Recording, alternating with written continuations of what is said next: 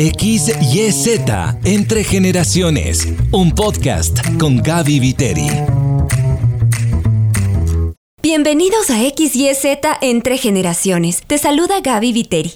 En este podcast contamos historias que conectan generaciones. ¿Ya llegaste al cuarto piso? Los cuarentas. ¿Te falta mucho o ya pasaste esa edad de largo? Hay edades que son hitos en la vida en mi caso, los 25 me trajeron una crisis. Para mucha gente, los 40 son importantes y es la realidad. Cuando llegas a los 40, muy probablemente ya viviste la mitad de tu vida. Sería maravilloso si se te concedieran 40 años más, pero no hay certeza de que eso ocurra. Para los 40 posiblemente has alcanzado hitos importantes, cosas de las que te sientes profundamente orgulloso y otras que te dejaron grandes aprendizajes o cicatrices. Estamos en una nueva serie de X, Y, Z entre generaciones y vamos a adentrarnos en las historias de personas que superan los 40 años y que han sabido dar giros a sus vidas, esta nueva serie es para ti, que ya tu cabello pinta canas y sientes que las fuerzas se te acaban.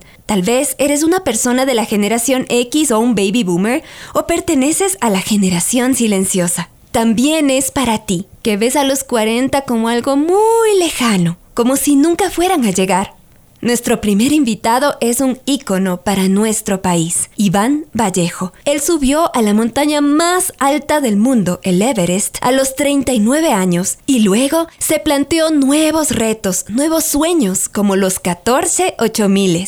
Iván Vallejo nació en Ambato en 1959 y se considera un hombre con suerte porque vive en medio de las montañas desde que tiene 12 años. De hecho, Iván se imaginó como montañista a los 8 años de edad en su ciudad natal, una tarde admiraba extasiado la perfección del cono volcánico del Tunguragua. En medio de ese asombro se hizo dos preguntas. ¿Cómo será estar ahí en la nieve, en la cumbre de ese volcán? ¿Cómo se llaman las personas que suben montañas? Enseguida su madre le explicó que esas personas se llaman andinistas. Ahí empezó a soñar. Yo también quiero ser andinista. En 1972 llegó al Iliniza Norte junto con su amigo Fabián Zurita. Iván comenta, el logro de esa cima marcó un antes y un después. Lo tenía clarísimo, quería subir montañas toda mi vida. Su siguiente gran objetivo era el Chimborazo, la montaña más alta del Ecuador.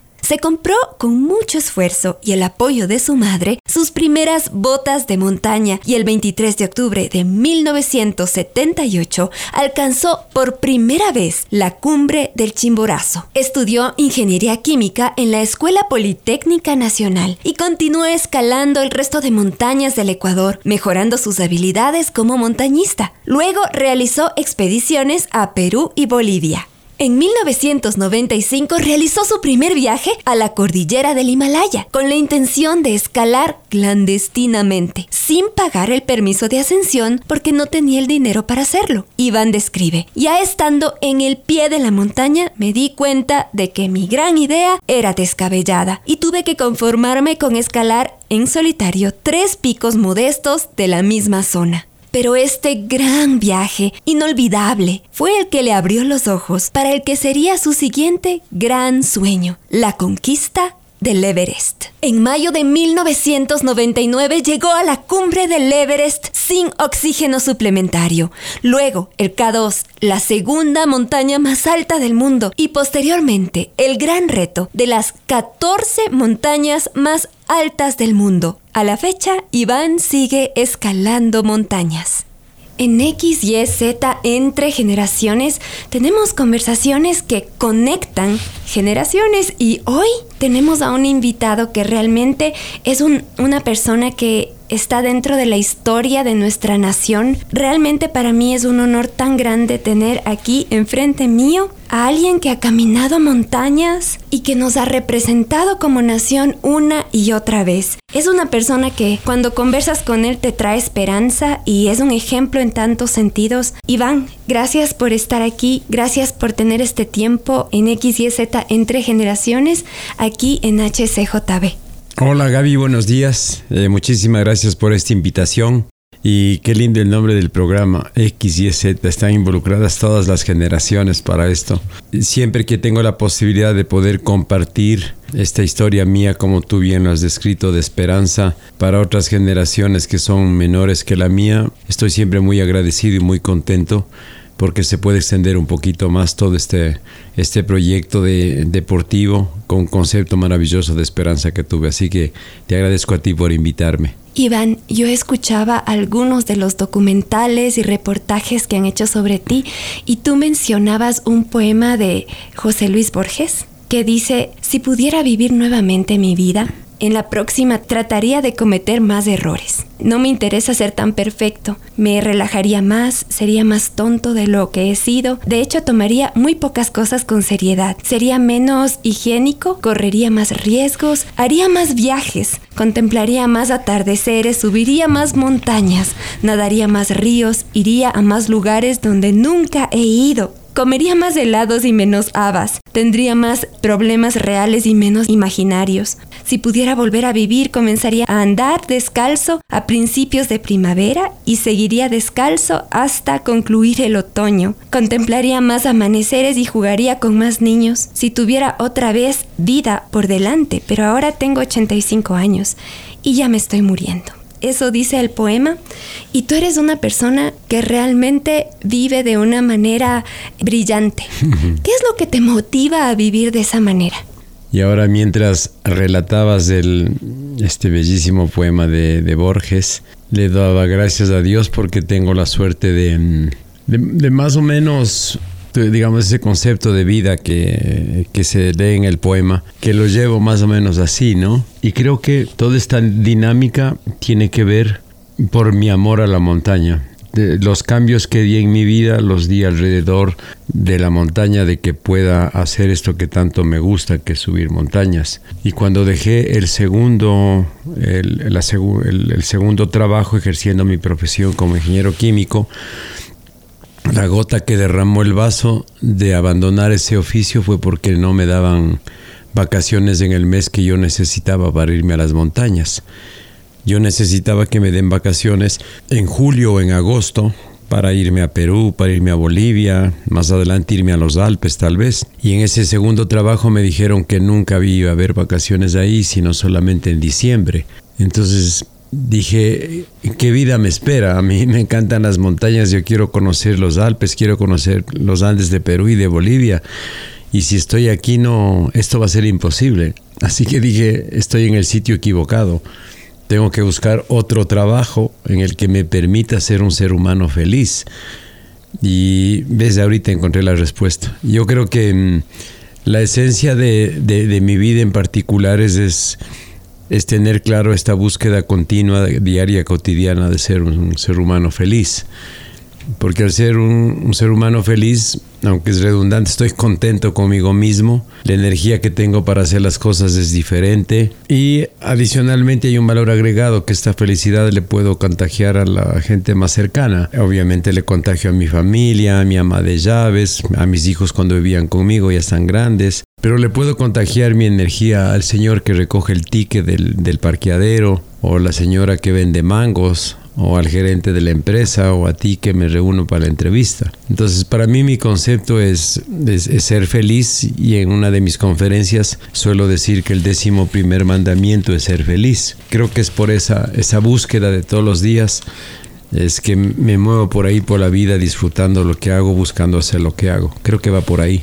Iván, yo tuve una gratísima impresión cuando te conocí. Eh, fue un momento muy fugaz porque mi esposo tuvo el honor de vivir un proceso de coaching contigo. Entonces él me dice, ¿quieres conocer a Iván? Y yo estaba embarazada, eran épocas de pandemia y dije, sí, quiero conocerle, quiero saludarle. Esta es una persona tan especial para nuestra nación, para nuestra identidad mm, como ecuatorianos. Y entonces bajamos enmascarillados, tú también y todo, y nos saludamos y yo me encontré con un ser humano tan agradable y tan sencillo. Y a mí me parece que a veces las personas por algún motivo llegan alto en algún ámbito de la vida y cuando les estrechas la mano, como que ya no te encuentras con un ser humano de carne y hueso, pero el momento que yo te estreché la mano, tú, tú me saludaste con una calidez y como tú dices, contagiando una alegría que a mí me impactó. Y nos regalaste un libro. Para, para, copia de libro. Una copia de un libro para crianza de niños. Sí. Y yo dije, wow, esta persona realmente es de aquellos que pueden Mm. impactar la vida de otras personas con una sonrisa, con un gesto. Y yo quisiera ir un poquito más atrás y tengo presente que tú hiciste un dibujo cuando eras niño Ajá, sí, y sí. tú te dibujaste a ti mismo eh, en una montaña, la siendo cima del. Everest. En la cima del Everest. No, no era cualquier montaña, me dibujé en la cima del Everest. ¿Por qué te dibujaste en la cima del Everest? ¿Tenías cuántos años cuando dibujaste? 12 años estaba en primer curso del colegio.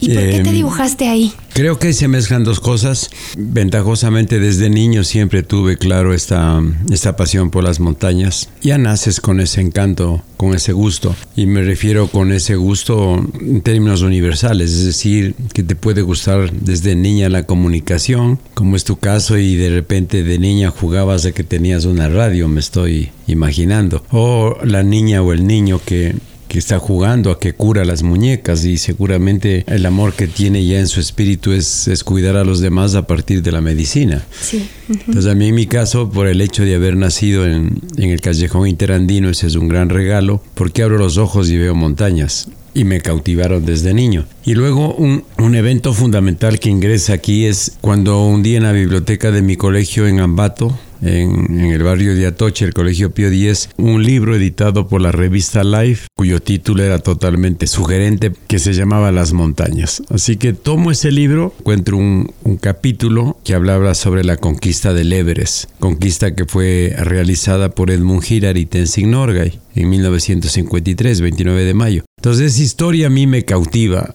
me impresiona porque además hay una foto extraordinaria en blanco y negro donde Tenzin Norgay está en la cima del Everest. Entonces eso me parece maravilloso. Digo, este señor está en la cima de la montaña más alta del mundo. Y me acuerdo que lo primero que pensé es, ¿qué habrá sentido cuando llegó a ese punto, no? Entonces ya me quedo cautivado con esa historia. Y creo que unas semanas después o meses después, pero tampoco pasó mucho tiempo porque así es el lenguaje maravilloso del universo y la agenda de Dios. Eh, la profesora de orientación vocacional Cecilita Pozo, como parte de un ejercicio de orientación vocacional, nos pide a los niños que realicemos un dibujo y que en ese dibujo nos representáramos con lo que considerábamos o nos imaginábamos que iba a ser nuestro sueño más grande de la vida. Y es muy curioso, pero es tan curioso esto, ¿no? Como cómo se nos va formando la cabecita a los niños, que el gran sueño de la vida es tu profesión. Eso me parece muy curioso y muy pobre también. Y obviamente eso tiene mucho que ver el trabajo que hacemos los padres. Y yo creo que el 95% de mis compañeros se dibujaron como profesionales. Es decir, ingenieros, arquitectos, veterinarios. Y solamente un amigo mío, Pablito Vázquez, él se dibuja manejando carros de carreras. ¿Ya? Porque a él le gusta ser piloto. Uh -huh. Y el dibujo que hago yo es el que tú mencionabas, Gaby, el de estar levantado las manos sosteniendo la bandera del Ecuador en la cima del Everest. ¿Y por qué es la bandera del Ecuador? Porque está con tres franjas, porque hice con bolígrafo azul. Sí. Entonces, ese dibujo que me cautiva por la historia es el antecedente para que el momento que la profesora nos pide este, este ejercicio, yo piense y diga, yo quiero ser como él, yo quiero estar en la cima del Everest y hago este dibujo a los 12 años. Y luego pasando en el tiempo y ya cuando doy las conferencias, digo, qué maravilla que cuando la profesora me dijo, represéntese niños con lo que ustedes consideran su sueño más importante. Y yo nunca pensé en la profesión, Gaby, nunca, porque además a los 12 años, ¿cómo vas a saber lo que quieres ser en tu vida? No sabes nada. Pero lo que sí tenía claro es lo de las montañas. Uh -huh. Entonces eso es precioso y ahorita estoy pensando, tú que eres mamá, a los que son padres, que somos madres, padres, cuando tenemos hijos chiquitos, la gran responsabilidad que tenemos en alentar en ellos los sueños más grandes y los más altos, ¿no? Ah, bueno, así es que ya, ya, ya, ya digamos, ya el, el mismo niño eh, arranca creyendo que su sueño más grande es la profesión, está bien. Pero nosotros tenemos que alentar más algo más amplio, más, más universal. Mm. Y a partir de eso que vayan eligiendo su camino, ¿no? Qué hermoso lo que dices, Iván, porque no se trata solo de si es que llegas a ser profesional, ya eres todo en la vida, ya cumpliste, ¿no? Solo ibas a que- ser feliz, claro. Exacto, hay un proyecto de vida mucho más grande y sabes qué, Me- eh, en esa partecita yo, yo me quiero coger de esa partecita porque quiero dar un trampolín hacia el tema de generaciones, solo que antes quiero hacerte una, una pregunta. Tú tenías sueños así como más allá de, de lo común y yo veía eh, también que tú quisiste ser torero. Y tú le dijiste a tu mami, mami, de niño, yo quiero ser torero, por favor necesito la indumentaria. Y tu mami nunca te dijo, no, eso es imposible, ¿cómo vas? Sino que ella misma buscó y finalmente no encontró y mandaron a hacer la indumentaria para, para este sueño que tú tenías de niño. Y después tú le hablas a tu mami de este anhelo de, de ser andinista, de ser montañista. Y qué mamá tan maravillosa. Porque se pudo haber chocado ahí el asunto de, no, pero ¿por qué no sueñas justamente en algo más convencional? Claro. Y te apoyo en eso, pero ¿qué, qué es este sueño que tienes? Por el contrario, es una mamá que te permite soñar, que, que te da alas, que no te las quita. Cuéntame un poquito esa vivencia de crecer con una madre así. Yo creo que soy un ser humano tremendamente afortunado porque tuve, gracias a Dios, todavía la tengo. Y de hecho ahorita saliendo de la entrevista con esta coyuntura le voy a llamar a mi mami a saludarle, que tenga una buena semana. Yo tuve la suerte de tener una mamá con una sabiduría extraordinaria. Y la sabiduría no está, no está relacionada con el conocimiento académico. Mi mami con las justas terminó sexto grado pero la sabiduría la llevaba dentro y esa sabiduría la aplicó en su rol de mamá. Y lo que tú acabas de, de leer, eso a mí siempre me emociona porque aunque yo crecí en un hogar con unos recursos económicos muy escasos, muy, muy limitados, tremendamente limitados, pero mi mami siempre me hizo creer que todo es posible. Y eso es una maravilla, porque Sí. cuando le digo de niño que quiero ser torero, lo que me dice es qué necesitas para ser torero. Entonces, como me dice de entrada, me pregunta qué necesito, digo, ah, bueno, entonces creo que es fácil ser torero. Como tú contaste, no teníamos los recursos para que me compre un capote, una muleta, pero lo manda a hacer. Y después cuando le digo ya no es quiero ser una torero. madre recursiva, Iván. Totalmente, sí. Sí, no dice, Una- no, ay, qué una- pena, es no, un no, sueño no. de niño, qué pena, ya no hay. O lo puedes que- decir que pena es algo muy caro, no pienses en eso. Nada, dice, Mm. bueno, te mandemos a hacer y manda a hacer. Qué belleza. Y luego cuando le digo lo de la montaña, me acuerdo que el primer regalo que me da por, por mi cumpleaños, me da un jueguito de cubiertos de esos que se utilizan para camping. Creo que es lo que mi mami podía en su escasa economía, pero con ese regalo me estaba diciendo, toma para que seas montañista. Entonces yo crecí así, y yo crecí convencido de que todo es posible. Y luego hay un evento que me parece muy lindo, que está relatado en mi libro, que a mí me gustaba ser arquero del equipo de fútbol de, de, de mi grado. Pero desafortunadamente mi mami no me podía comprar las rodilleras, eran demasiado caras para la economía de mi mami. Y mi mami dice, hijito, no, fuimos al almacén y dice, eso está muy caro para que yo te compre. Y yo me entristezco. Y me dice, pero voy a verlas cómo son para hacerte a máquina. Y las hace a máquina, ¿no? Obviamente que no funcionaron esas rodilleras porque estaban mal diseñadas, mal hechas. Me dio un poco de vergüenza cuando salí a jugar porque se me, se me caían, se me chorreaban. Pero nunca dijo no a mi mami. O sea, eso es fuera de serie, ¿no? Es una cosa que me conmueve hasta ahora. Le dijo, a ver, me siento a la máquina y te hago las rodilleras. Pero no hay un no aquí. Eso es, eso es fuera serie, la verdad. Me Aprendían ahora. juntos y crecían juntos, porque como tú dices, tu mami no era una experta haciendo rodilleras, pero ahí estaba Claro, haciéndote sí, sí, sí. las Ujú. rodilleras. Qué, qué hermoso, una mamá sin impedimentos y que tampoco le puso impedimentos a, a su chiquito. Iván, ¿sabes qué? En este espacio buscamos también esta propuesta de conectar generaciones y a veces cuando las personas llegan a los 40 años, sienten esta situación de llegué a la mitad de mi vida, llegué al, a este punto donde tal vez físicamente ya me sentía súper bien, he llegado a obtener hitos en muchos sentidos, ya los, ya los alcancé y ahora cómo avanzo la segunda mitad de mi vida.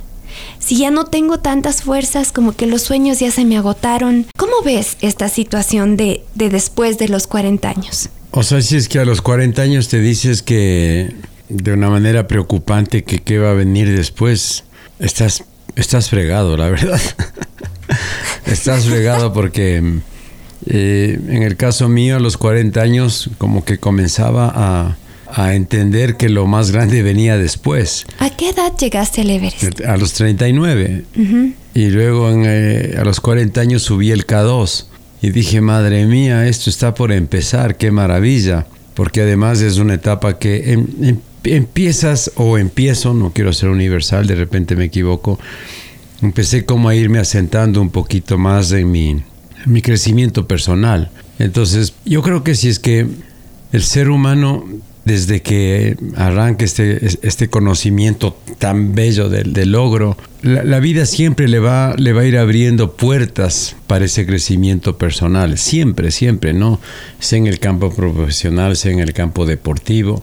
Lo que sí eh, hay que ir entendiendo las, las diferentes etapas. El caso mío de deportivo, los 40 años no es un problema porque mi deporte tiene otra dinámica. En el caso de un futbolista, sí, los 40 años ya debería estar pensando en que va a ser director técnico. En el caso mío es distinto. Pero yo sí creo que si mientras tú has cultivado durante tu crecimiento personal todo este camino tan lindo de tener objetivos, desde los más sencillitos hasta los más complicados, ya se te vuelve una, una especie de lenguaje personal. Y luego vas entendiendo que a los 50 Tienes que tener otros objetivos que no van a ser los mismos que tuviste a los 25 o a los 30, pero seguramente a los 50 tienes un objetivo intelectual que no podías tener a los 25. Seguramente a los 50 no corres con la velocidad que corrías a los 40 o a los 35, pero tienes otro conocimiento, tienes un mayor manejo emocional de ti mismo. Entonces todo es cuestión de cómo lo quieras ver, pero todo enmarcado en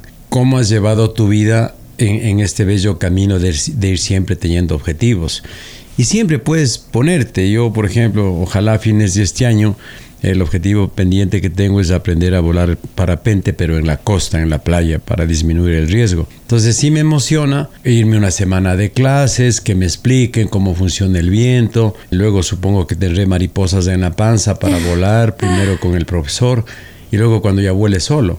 Qué maravilla, Iván. De la montaña al cielo. Ah, Realmente es como un, ambiente totalmente diferente al que tú estás acostumbrado. Y qué hermosa esa apertura para aprender y para experimentar cosas nuevas. Claro, exactamente, porque eso le hace entretenido a la vida, pues claro. Y yo creo que el ser humano siempre, siempre va a estar en una dinámica de crecimiento cuando estás buscando siempre aprender algo. Y siempre hay. O sea, a mí me gusta muchísimo el trabajo que hago que tiene que ver con la psicología. Entonces me di el chance hace, mm, hace dos años, me gradué una maestría de psicología de la cual estoy tan contento. Y, y siempre buscar cursos, siempre buscar opciones académicas para que sigas aprendiendo y eso, eso le hace a la vida súper entretenida, ¿no? Que leas, que averigües, que investigas, que aprendas. ¿Sabes qué, Iván? Yo veo que después de los años, el niño que dibujó a, Iván, ya adulto, eh, subiendo al Everest, llega al Everest de una manera icónica para toda una nación. de los mejores montañistas del mundo. Muchas gracias. Qué impresionante. Llegó el, el niño chiquitito se convirtió en adulto y llegó al Everest después de varias vivencias, procesos seguramente. No fue un camino sencillo. Pero llegas al Everest y comienzas a soñar en los 14 miles. Es decir, no te quedaste ahí como, he llegado, he cumplido conmigo mismo y ya, bajo esta montaña y hasta aquí llegó. Por favor, cuéntame qué te movió al nuevo sueño. No te pierdas la próxima semana la segunda parte de esta entrevista de altura. Y ahora te cuento que cada vez hay más personas que están apasionadas por los podcasts, porque puedes descargar contenido interesante, divertido y constructivo según tus intereses. Hoy nos visita una persona que escucha semanalmente X y Z entre generaciones. Estoy feliz de tener a mi lado a Malena en el estudio conmigo. Así es, Gaby, escucho todos los jueves a las 10 de la noche con mis audífonos puestos por Spotify. Es una gran bendición para mi vida, fue una respuesta en el momento que decía, ¿cómo es que me voy a comunicar con esta generación o con esta otra generación? Aprendo vocabulario, aprendo sabiduría desde las respuestas de las preguntas al final y te agradezco por ser este puente comunicacional entre estas generaciones. Malenita, yo te agradezco a ti por darte ese tiempo cada semana. El podcast sale el miércoles y tú lo escuchas el jueves y eso es lo chévere del podcast porque tú puedes escuchar cuando tú puedas y cuando tú quieras. Me dices que a veces ya está muy tarde y te quedas dormida y entonces a la mañana siguiente retomas y dices voy a voy a acabar de escuchar y yo te agradezco porque cada segundo de tu tiempo es vida y es un honor para mí que, que me concedas esos minutos cada semana, Male. Gracias a ti, Gaby, y animarles a todos para que puedan escuchar el contenido. Se van a divertir. Ahora vamos a la pregunta de la semana. Hola, mi nombre es Jackie. Soy madre soltera. Tengo un niño pequeño. Estoy preocupada porque continuamente veo en las redes sociales que los niños pequeños deberían pasar más tiempo con sus padres. A mí me encantaría pasar más tiempo con mi pequeño, pero no puedo Debo trabajar. Por este motivo debo dejar a mi niño a las 7 y media de la mañana en el centro de desarrollo infantil y lo retiro a las 6 y media de la tarde. Y tampoco tengo un familiar cercano que me ayude. Solo puedo estar con mi niño en las noches o fines de semana. Me duele no poder compartir más tiempo con él. Les comento esta inquietud. Muchas gracias Jackie por tu pregunta. La respuesta la vas a escuchar en la voz de Verónica de la Torre, psicoterapeuta de pareja y familia. Hola Jackie, muchas gracias por expresarnos tu inquietud. Sabes, refleja un interés genuino por encontrar la mejor manera de responder a las necesidades de tu hijo en medio de tus circunstancias. Comienzo por decirte que lo que has escuchado acerca de que no está bien que los niños pasen tanto tiempo en la guardería, bueno, tiene un aspecto verdadero y otro no tan exacto. O mejor dicho, es posible que se lo esté usando como un zapato que queremos que le calce bien a cualquiera, independientemente de las circunstancias de vida que esté afrontando. Mira, es muy cierto que, efectivamente, Conviene que los niños y niñas, especialmente en su primera etapa de vida, se desarrollen contando el mayor tiempo posible con la presencia de sus principales figuras de apego que usualmente son sus padres. John Bowlby, uno de los eh, principales creadores de la teoría del apego, ha demostrado de distintas formas que los bebés y niños pequeños no están preparados para comprender y resistir de forma saludable la ausencia de su cuidador principal y que separaciones tempranas podrían provocar dificultades para entablar relaciones profundas a futuro con otras personas por temor a nuevos abandonos o volverse excesivamente demandante con ellos. Así también podría provocar que eh, empiece a desarrollar excesivo interés por objetos materiales, dulces, juguetes o comidas que por la relación específica con las personas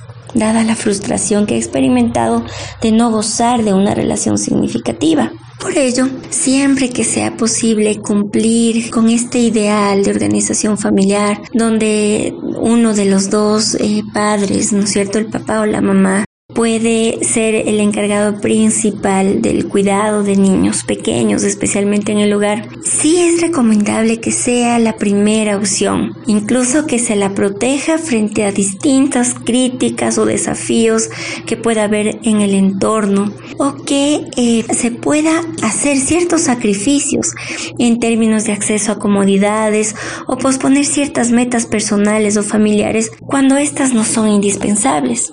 Bueno, y ahí me quiero ir adentrando en la situación particular que tú nos comentas, donde debido a la necesidad de trabajar, te es indispensable contar con la ayuda de un centro infantil. Es una situación que por lejos es solo tuya, sino más bien representa la realidad de la gran mayoría de madres y padres en nuestro país y mundo.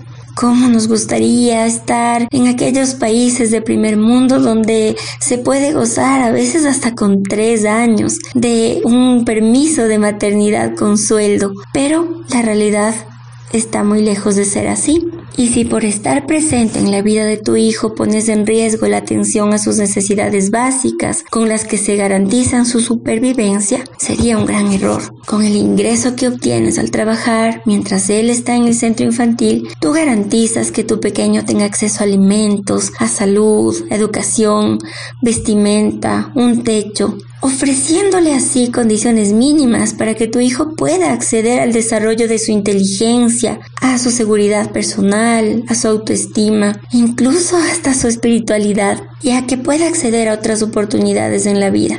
Maslow ya lo había dicho, ¿no? Cuando nos planteó la famosa pirámide de necesidades básicas. Algunas de estas no pueden ser nunca satisfechas a menos que las principales, las que garantizan la supervivencia, se cubran primero. Ahora bien, el acudir a otras personas o instituciones para que puedan ayudarte a cumplir los roles de protección, afectivos y formativos con tu hijo también puede tener sus riesgos.